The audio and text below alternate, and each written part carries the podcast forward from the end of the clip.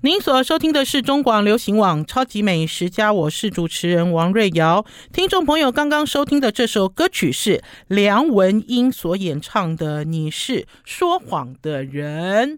好啦，听众朋友，这段时间看我的 FB 有没有很开心啊？看我上山下海，到处吃喝玩乐。在前几天呢，我分享了一篇文章。然后呢，还贴了好多照片出来哦，没有想到获得很大的回响。呃，文章一贴出来，没有过多久，按赞数就已经破千人了。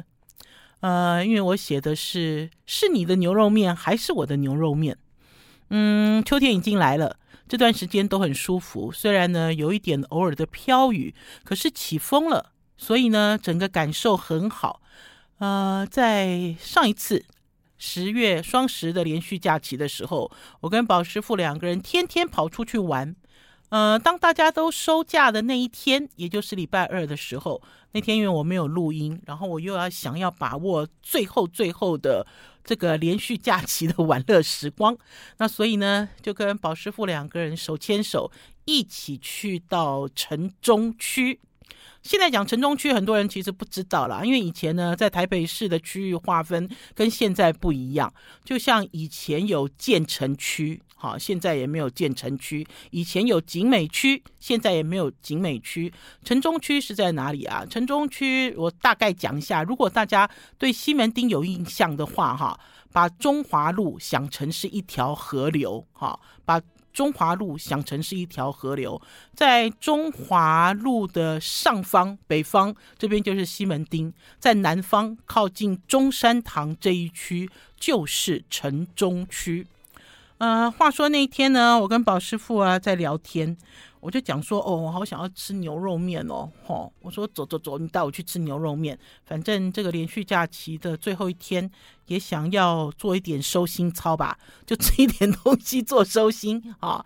然后我就说，走，我明天去那个桃园街吃牛肉面。诶，结果我的先生宝师傅就回我说。你的牛肉面不是我的牛肉面，哎，我吓了一跳，哎，吓了一跳的原因是因为我们每次啊，只要只要讲到要去城中区这附近吃牛肉面，当然就是桃园街牛肉面啊，难道还有第二家吗？我是百思不得其解。那宝师傅就说他的牛肉面是博爱路的牛肉面，我想说博爱路上哪里有牛肉面啊？结果他又仔细描述了一下，我才知道说哦，他讲的是延平南路，延平南路的清真牛肉面馆那边有两家哦。从我有印象以来，这边就是两家。然后呢，可是呢，这两家他也会夸胡写原博爱路，好。我觉得这里面就很好玩了，因为历史哈，每一天都在累积哈。有一些东西，如果你没有追上的话哈，你就不知道说，哎，这里曾经发生了什么事情。就像呃，大家记得吗？在武昌街有一家非常好吃的这种。干炸的排骨面，干炸排骨。你现在如果跟年轻的小孩讲，他根本不知道什么东西是干炸排骨，也不知道那边曾经有一家面店。而且呢，搞不好过了一段时间，因为呢，那天跟宝师傅跑到这边逛的时候，发现，呃，在武昌街，在面对呃。城隍庙这边有一半现在已经在进行都根了，好，搞不好再过了几年之后呢，年轻的小孩子走到这边来，它其实就是一个新区，好，已经完完全全没有这样子的印象了。那所以宝师傅呢，在小的时候呢，他们家住在汉口街。啊，他们家住在汉口街的时候呢，哦，他们家是住在开封街啦。哈，这边有三条街很重要，武昌、汉口跟开封。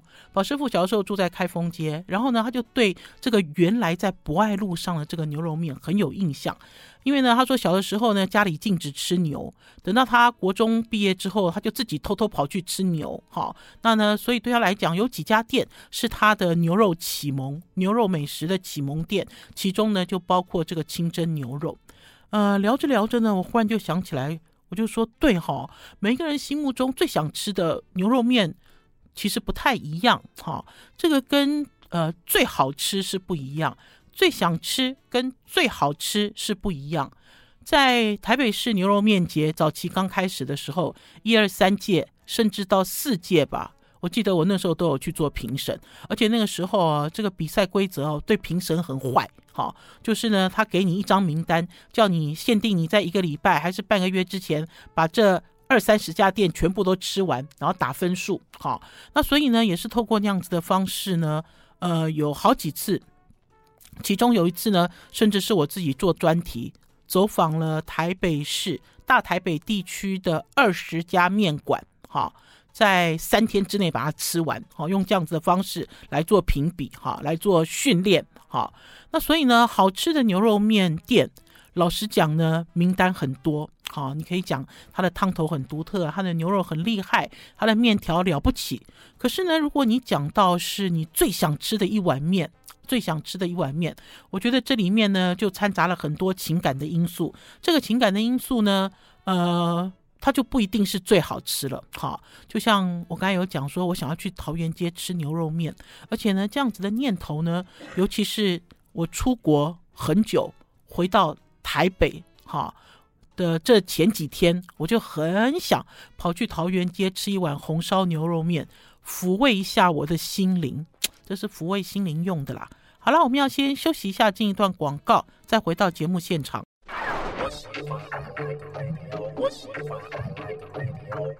您所收听的是中广流行网《超级美食家》，今天来聊一下秋天的小旅行。呃，第一阶段跟大家聊是你的牛肉面还是我的牛肉面，实在很有趣哦。因为城中区是一个老区，而且呢，呃，那天呢，除了吃牛肉面之外呢，宝师傅跟我手牵手，重新回味了他小的时候生长的地方，才发现他以前的住家的地址完全更改了。他说以前呢，他们家是在七十二巷，有一个巷是七十二巷，现在这个巷变七十八巷。宝师傅还走进去确认说：“对了，没错，就是这个巷子啦。我们家以前就是这里呀。你知道三楼啊、四楼在增、在增建啊，往上增建，很多东西其实就已经不见了哈。甚至你走过这个巷子，你也不会有太多的感觉。可是呢，那天呢，手牵手两个人在逛这一区的时候，才发现这区真的老扣扣，而且呢，这区呢有一些街景很有趣。好，我先讲一下桃园街牛肉面。桃园街牛肉面我吃了。”我吃完之后我还是很满意，因为我就很喜欢这种呃，对我来讲是台湾红烧牛肉面最经典的味道，也就是大家讲说，哎，它有一点豆瓣味，哎，有一点川味，哎，有点老伯伯的感觉之类的东西。呃，当然也有听众朋友呢，在我的这篇文章下面留言，留言说，哎，他味精放好多，好，而且还留言讲说，哎，他以前都是全日营业，现在他。空班有休息，害我都不能吃了哈。然后甚至有人，更多人讨论说，哎，他都没有粉蒸嘞。他以前有粉蒸排骨，以前有粉蒸肥肠，现在都没有嘞。然后呢，不要讲说现在都没有了，现在也不分大碗跟小碗了。然后呢，甚至还调出听众朋友，这个听众朋友年纪应该比较大，二十几年前哦，这个老王啊，老王记就是桃园街的老王牛肉面，还曾经卖过葱油饼。我都没有吃过这家牛肉面店，有吃什么葱油饼 哈？那这个就是我爸爸带我去吃，从小到大的回忆。然后呢，走出来之后，老实讲呢，在这个老王记的这家牛肉面的巷子里，往里走呢，也有几家小店，而且这几家小店一看都知道，也就是卖中午。早上、中午，然后甚至于呢，在右转，哈，右转这个 L 的这个路上，哈，店好多，哈，都是这种隐藏版的小吃，就在巷子里。然后我们还发现了一条摸乳巷，哎，听众朋友，你们如果有在这几天有看到我上传的影片，就发现宝师傅走进了一条摸乳巷里面，好窄小的一条巷子哦，就直接就直接就通到了这个衡阳路上。好奇妙，非常奇妙的这种巷弄之旅，哈。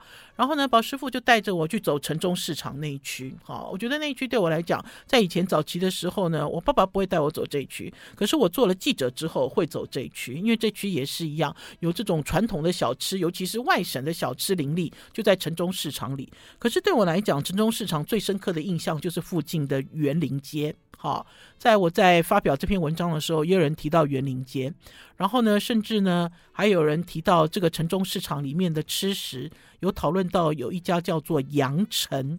羊城其实是广东的一个地名，哈。然后呢，在忠孝东路上也有一家羊城小馆，在疫情期间它有关门，哈。我那天经过的时候，发现它重新开业了，我很高兴哦。听众朋友，其实那种失而复得的感觉很高兴。呃，我记得我以前采访过忠孝东路的这家羊城，它在二楼，其实很大。我吃了他的料理，我没有感觉，老实讲没有感觉。可是我听到他因为疫情期间而关门的时候，我心痛了一下。好，那他重新开的时候，我会去捧场哦。我想，我想要发现他的好，好不好？我们都要努力的发现这种老店的好，而且呢，你一定要支持他，好，不要让他跑掉，不要让他消失，哈。呃，在逛这一区的时候，就有好多这种店。然后呢，老实讲，它的用餐环境并不好，好，因为有的就是也是沿着这个巷子了，然后甚至有一些招牌，还有那个什么《红楼梦》啊，我有看到一个招牌，好好玩，我有拍照，《红楼梦》哦，就是以前哦，这种美容院哦，可以帮你修指甲哦，还可以帮你做脸哦，然后甚至还可以让你变瘦之类的这种旧招牌。好有趣哦，好有氛围，在我们这个台北市最热闹的这个城中区，哈，很热闹，很热闹。这个城中区里面出现，呃，那天呢，吃完了这个桃园街牛肉面，我很开心啊，我当然很开心啦。可是宝师傅不开心啊，我看他啊，就是配合我吃了面，啊，然后吃完了之后，他本来还臭着脸说：“你要不要分我一口面条？”我说：“不要，我才不要分你嘞，我好不容易来这边吃一碗牛肉面，我干嘛分你？”然后离开的时候，我们就在这个巷弄转来转去。结果转来转去之后，也接近了延平南路。我就问我先生：“我说，那你现在要不要去吃清蒸牛肉面？”哇，他喜出望外，他说：“真的吗？我们现在还可以再去吃吗？”我说：“可以呀。”我说：“我们现在那么近，我们就走过去。”那可是刚才有讲说，这个清蒸牛肉面有两家，对不对？听众朋友，我刚才讲有两家嘛，一家是绿字白底招牌，另外一家是红字黄底招牌。呃，我姑且称呼它为绿清蒸跟黄清蒸。这两家呢，宝师傅说以前在博爱路只有一家了。然后呢，搬到了延平南路之后，就分家分成两家。呃，老实讲，他每次来哦，都会在门口看来看去，他要确认他到底吃的是哪一家。然后呢，每一次我们都去绿清真吃。然后呢，在我在做这个台北市牛肉面节的评审，在我在做专题报道的时候，老实说，这两家我都吃了，好，而且是同一个时间吃，就吃完了绿清真，又跑去吃黄清真。呃，然后这两家我又选一家出来哦，我自己有选一家出来，我觉得比较好吃的。可是你现在问我，我已经忘记了，我现在满脑子也都是绿清真。我们要先休息一下，进一段广告，再回到节目现场。I like 我是王瑞瑶，您所收听的是中广流行网超级美食家。如果听众朋友现在在收听我们超级美食家，然后有追上我们上传的影片，就可以发现呢，我现在用手机哈在滑，告诉大家我们到了这个城中市场吃的东西。那天也很妙，因为那天呢，我把这个照片上传到我的脸书粉丝专业，就有听众朋友留言留言说：“哎，宝师傅面对这两碗牛肉面的表情差好多哦。”他在面对第一碗桃园街牛肉面的时候，是你知道就面无表情啦，你知道就算那种应付似的看了我一眼，好，然后我拍他，然后呢，可是呢，到了这个延平南路的绿清真，如果大家有看到这个照片的话，大家一定都笑翻了。宝师傅开心的嘞，宝师傅不但开心，而且宝师傅呢，在面还没有上来之前呢，就做了很多这种赞赞赞的手势。你知道，就在店里面自己演起来啊，期待已久啊。嗯、我要稍微讲一下啦，因为这家绿清真哦，之前宝师傅有带我来吃，然后呢，我觉得我那个时候来的时候，有可能是因为他生意很好，他的把这个面条，因为他们家强调的是手擀面，手擀面跟手擀皮的水饺，好，尤其是清蒸嘛，他们做的是牛肉水饺，他的这个手擀面呢，应该要是煮煮第二次了。就因为它很粗很厚嘛，那所以它煮起来了，放在旁边等客人来。那所以我最不喜欢的就是这种面店，哈，就我愿意等你，哈。可是因为有的时候因为生意人很多的关系，他们会这样做，所以老实讲我没有什么太大的感动。可是那天去的时候呢，一开始讲人比较少，所以呢，他的面条我有看到他把生面条丢进热水里，那所以那条面那碗面好有嚼劲哦，而且那碗面好香哦。香的原因是因为除了它的牛肉啊是生。就是它的这个牛筋，因为宝师傅那天点的是半筋半肉，它的牛筋是生生的就下去煮，好，而不是说牛筋煮熟了再用卤汁泡，这个口感不一样，口感哦就是。特别的有弹性，然后还有它的牛肉也是，它的牛肉的调味哈，很接近我们吃的牛肉干，好，就是味道调得很重，然后面条更是哈，面条非常有嚼劲。那天呢就在这里大吃，然后呢还有就是我觉得它的蒜香很重，有可能是因为它撒了蒜苗，有可能呢在它的这个碗底里面呢可能有一些蒜的元素吧，整碗面香喷喷，然后呢。我们虽然之前已经吃了桃园街牛肉面了，对不对？来到这里也不能不点水饺，我们就点了水饺。它的牛肉水饺有带汁，哈，很香，非常香。最重要的是手擀皮，哈，手擀皮的一些劲道。我走的时候呢，我就忍不住呢，呃，跟老板讲谢谢，哈，因为我很担心像这样子的那么手工的店，很快也会消失不见。因为呢，很多人呢都在讲这个水饺有多好吃，可是每次当我看到水饺的时候，我说哦，这都是机器皮。好，可是看起来大家也不太讲究，哈，就算是机器皮也不太讲究了，因为你也不知道什么是手感皮，那所以遇到这样子的店呢，很开心。然后这家店呢，呃，还把这个什么加面、加汤、加面不加价，哈，当做是一种店招写出来，很有感觉，很有味道。然后那天呢，我们就顺着这个地方一直走走走。宝师傅还看到有一些店，这些店好老哦。有一家叫天生行，这天生行呢，大家知道以前有那种印喜帖的，它的这个。全名叫做天生行精致喜帖中心，哈，这家店已经没开了，哈，他这家店很奇怪，里面的这个店里面的东西都还在，就是把灯关掉，有可能他那天公休。他啊，还有一个这个木头的招牌，这木头的招牌是民国三十三十七年，三十七年的招牌，还放在这个骑楼上。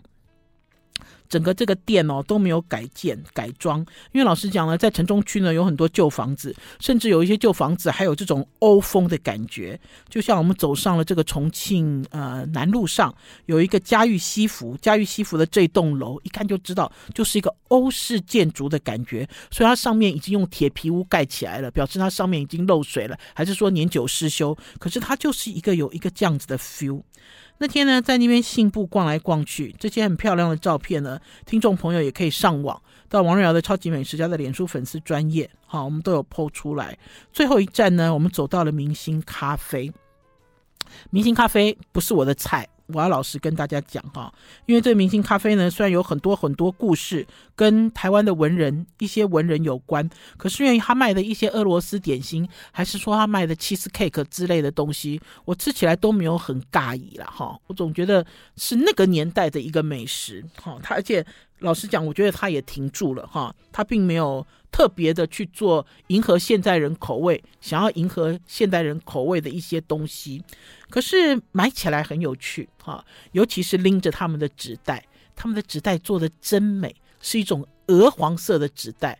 我们那天呢买了一些东西，临上车之前，宝师傅说：“哎，我没有跟明星咖啡的这个点心拍照。”哎，我说：“那你拎纸袋站在街头，我给你拍一张。”就这张照片拍完了之后上传。好多人都在问说，请问你们买了什么东西？好，还是很多人问说，纸袋里装的是什么？我们好好奇哦，我们到底买了什么甜点？呃，我的回应都是，呃，我买的东西我觉得普普。可是我之后去看宝师傅的脸书，宝师傅的脸书写得很清楚，哈，他会告诉大家他买了什么甜点，怎么吃，怎么弄，怎么玩。呃，它本来就是一个大蚂蚁嘛，哈，而且是一个标准的大蚂蚁。对我来讲呢，就像一开始的标题一样，是你的牛肉面还是我的牛肉面？哈，也可以把它换成是你的甜点还是我的甜点？哈，每一个人喜欢的东西不一样，因为跟他的生长环境有关。每一个人怀念、想要回味的东西也都不一样。可是不管怎么样，趁我们牙齿还咬得动的时候，趁我们双脚还走得动的时候，趁我们还有这样子的心情玩乐的时候，大家都应该要趁着这个新冠现在稍微稍微稍微稍微平缓的时候，大家恢复正常生活，好好的吃喝玩乐。好了，休息一下，进一段广告，再回到我们节目现场。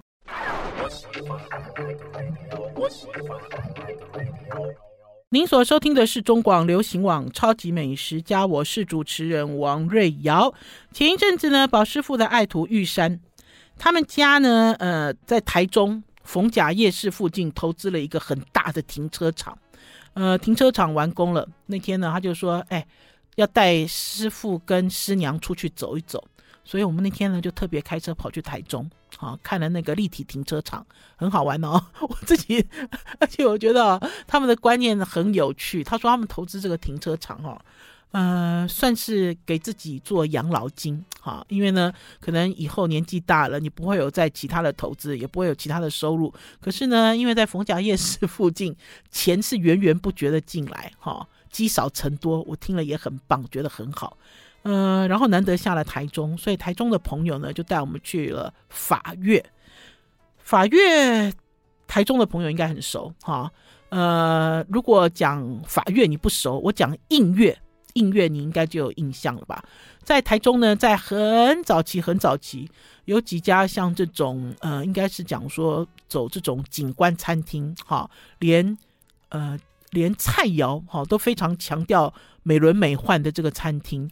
印乐其实是先驱，哈，因为呢，印乐早期呢，就是一批新都里的师傅，整批人，哈，外场内场一起去到了台中，哈，然后呢，开了一个很有风格的印乐，而且我记得，我记得很清楚，在十几二十年前吧，那个时候我们有请餐饮教父严长寿推荐餐厅，这个总裁哦，很严谨的一个人，他的不轻易推荐餐厅。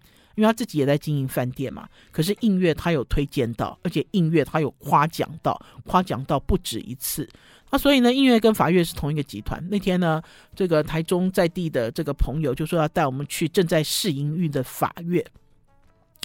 呃，我吃了法乐，听众朋友如果一样有追上我们超级美食家现在的影片，我就把法乐的照片秀给大家看。好，然后呢，法月的这个影片也已经上传了。前一阵子已经上传了，看过的人也已经破万了哈。我看完了法月，我吃完了法月，然后我有一种感觉回来了。这种感觉呢，就是大概也是在我二十多年前第一次跑去台中采访餐厅的感觉。嗯，台中就是地很大嘛，对不对？景观很好嘛，哈。然后房子很美，哈，很有 feel，吃饭很舒服，哈。可是你不会认真讨论它的料理，哈，因为呢，如果呢跟这个环境因素比较的话，其实料理就没有那么强，哈，是以景观餐厅为重。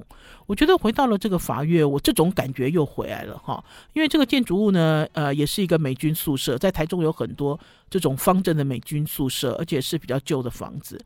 最重要的是，它有很漂亮的花园，它有大树。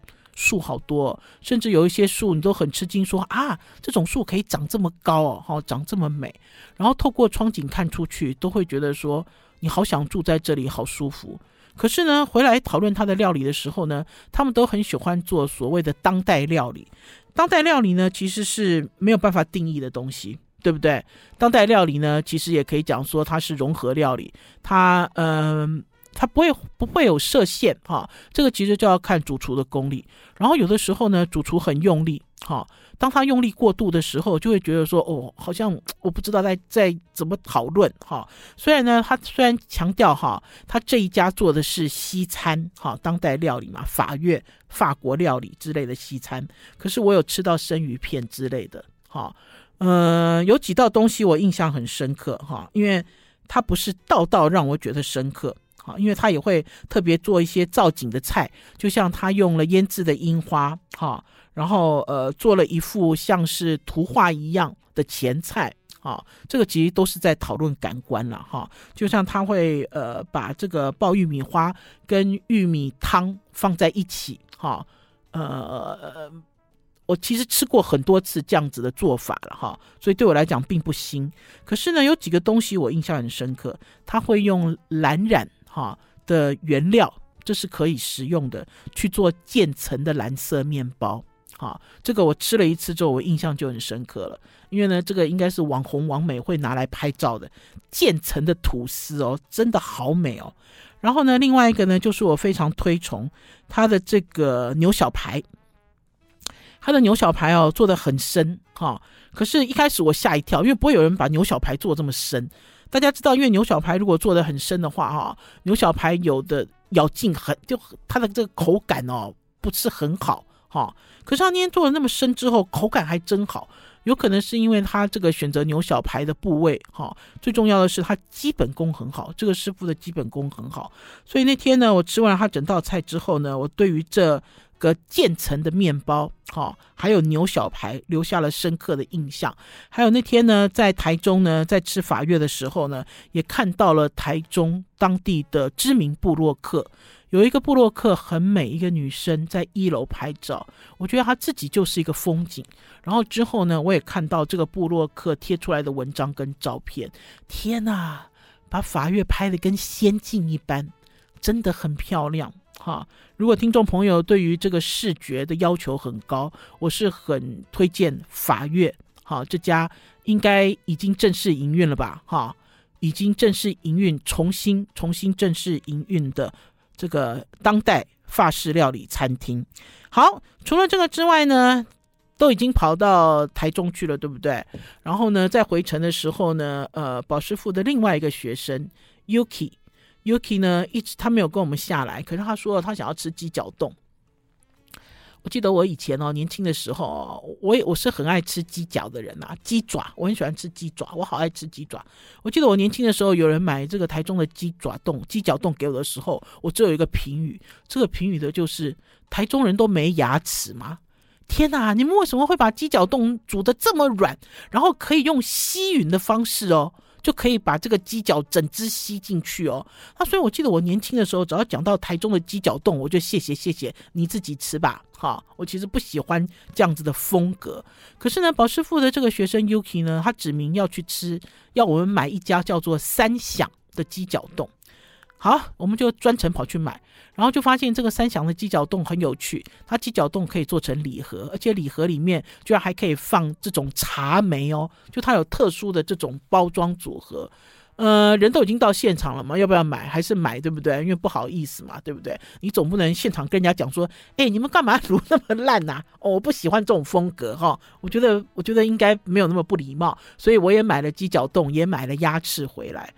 嗯、呃，买完回来之后，我发现，哎，不一样，哎，很好吃，哎，它的鸡脚冻不是我以前印象中，哈、我记得以前台中的鸡脚冻最有名的就是东海嘛，大家都讲什么东海大学附近，哈、我吃了，有人送给我一盒，我都吓坏了，我觉得那个鸡脚冻应该可以拿来炼鸡高汤，类似那样子的程度，可是三响不会，哈、他，让我重新定义了台中鸡脚冻的风味。好，我们要先休息一下，进一段广告，再回到节目现场。I like 103, I like radio。我是王瑞瑶，您所收听的是中广流行网《超级美食家》。秋天到了，大家要出去走走哦。我们今天一开始跟大家介绍台北城中区的散步，人家讲说这散策对不对？散步小旅行，然后紧接着现在跟大家聊从台中回到台北。的这段路到底发生了什么事？呃，宝师傅的这个爱徒玉山哦，他们家的生意做蛮大的啦。他的这个先生呢，也投资了科技产业，而且呢，我们开车的时候开在高速公路的上的时候，还有看到他们家的厂那个厂房，他们家的招牌哈。然后呢，他们平常其实很忙很忙。那天呢，呃，特别请我们去台中。带我们出去走一走，散散步，吃一吃法国料理，当代的法国料理，然后吃一吃小吃，然后就要回来了。回程的时候呢，呃，会经过苗栗。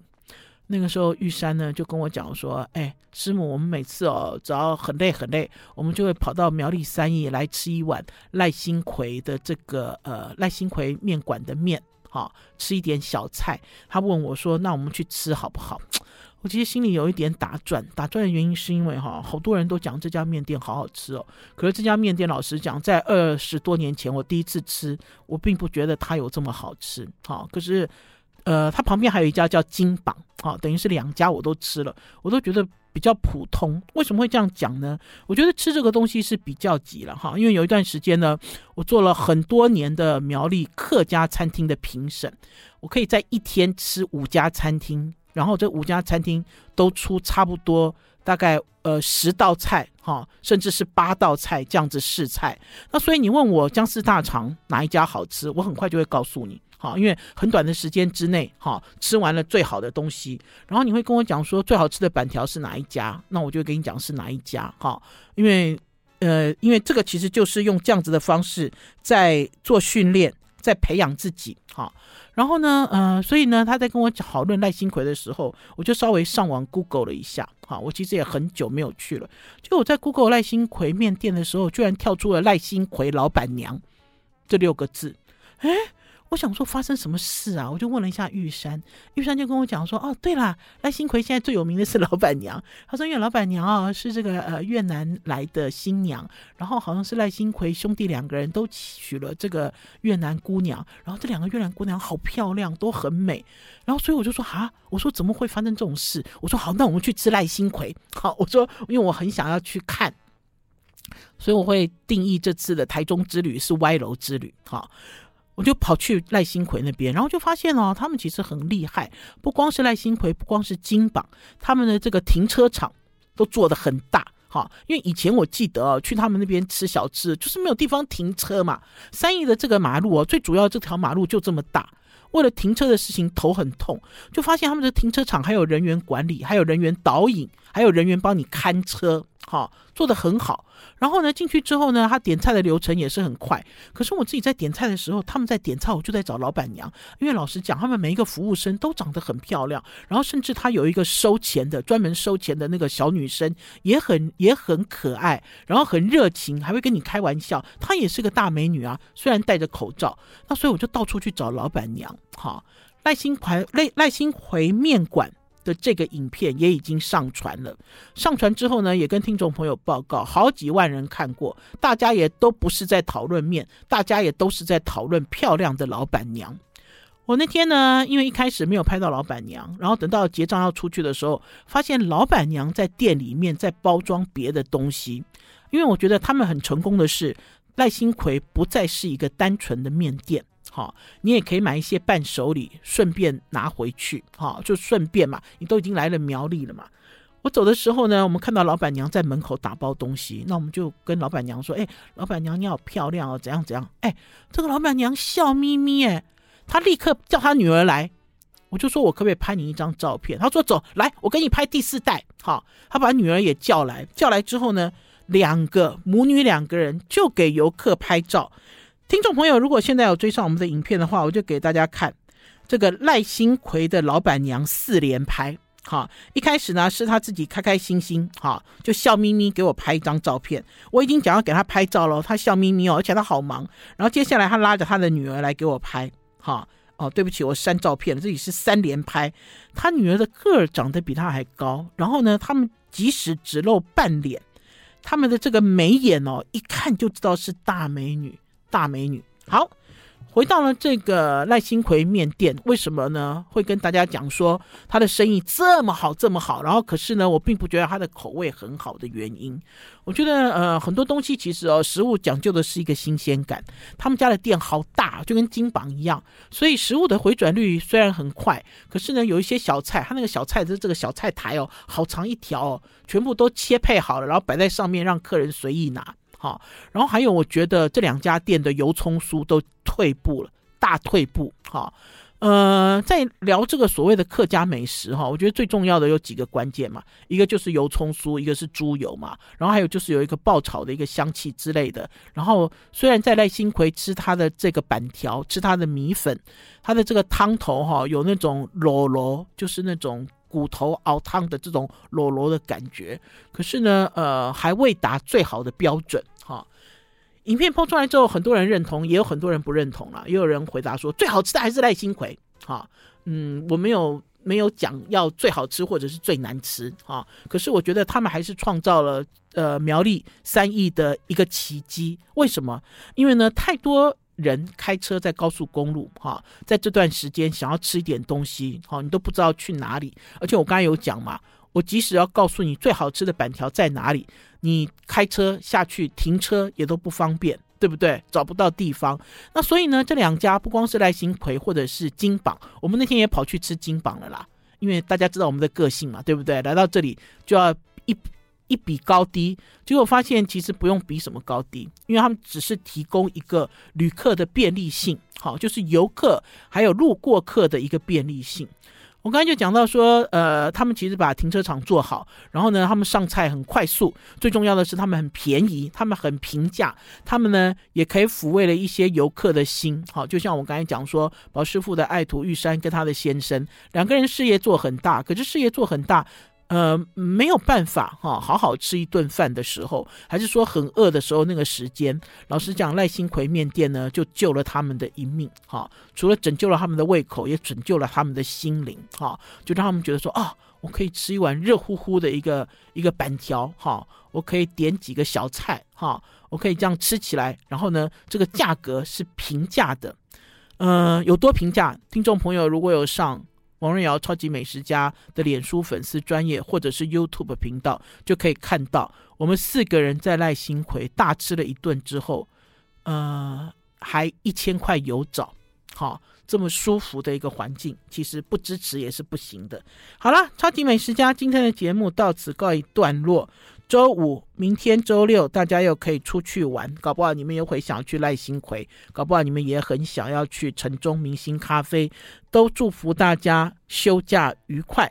下个礼拜一中午十一点，空中再见喽，拜拜。